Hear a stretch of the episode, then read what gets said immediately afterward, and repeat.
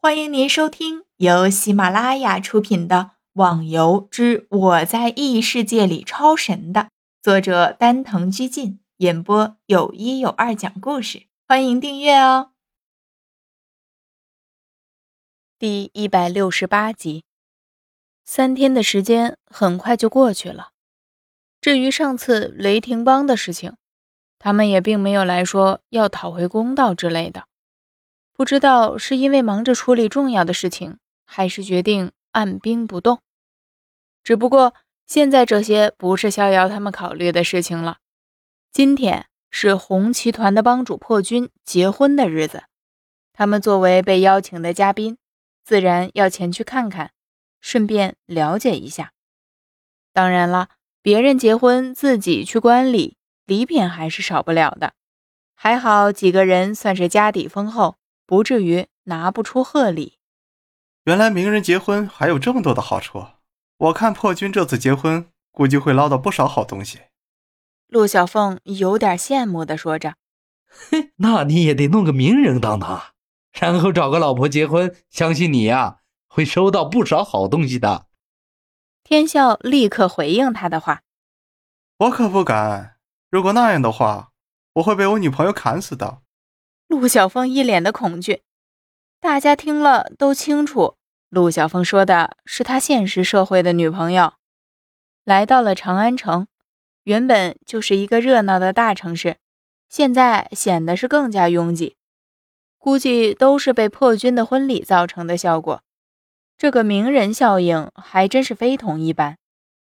进了城，一路向南走去。喜帖上说的位置是长安城中央的百花酒楼，这不但是长安城第一大酒楼，估计也是整个神话中最大、最烧钱的酒楼了。破军敢把婚礼开在这个地方，看来他的日子过得也很是滋润，难怪也要找个老婆结婚了。还没到百花酒楼，就已经看到有不少的人拥挤在那里，也不知道看什么。每个人都伸长着脖子，就怕错过了什么精彩的镜头。哎呀妈呀，真是可惜呀！要喜帖才能进得去啊，要不然我也进去凑凑热闹了。这句话大概是逍遥几人今天听到最多的话了。其实，对于破军这样的安排，也不是排挤别的玩家。百花酒楼虽然是最大的酒楼。但是它也有个限度，怎么可能容下那么多喜欢凑热闹的玩家呢？更何况，听说破军就是因为人数问题，特意的包下了百花楼三层作为婚礼的酒席场所，现在却还是供不应求，由此可见人数的庞大。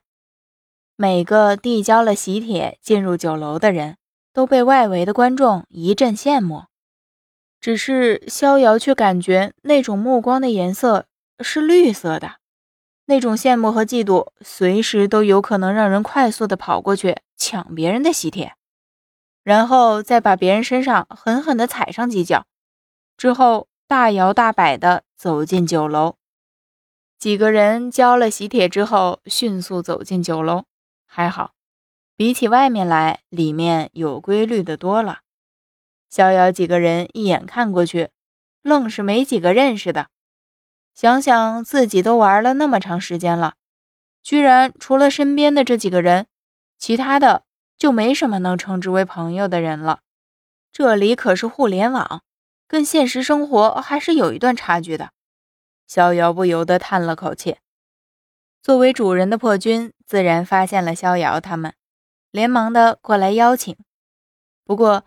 他身边还有吴天，一脸笑容地看着自己，连花满楼都猜不出来他们到底打的是什么算盘啊！哟，几位果然来了！本来我还以为各位不会赏这个脸，哈哈。不过吴天老兄说各位一定会来，没想到是真的，哈哈哈哈哈！来来来，这里边坐。破军客气地说着，把逍遥几人带着向前走。随着他们的安排，逍遥几人发现破军竟然把他们安排在了主家席上。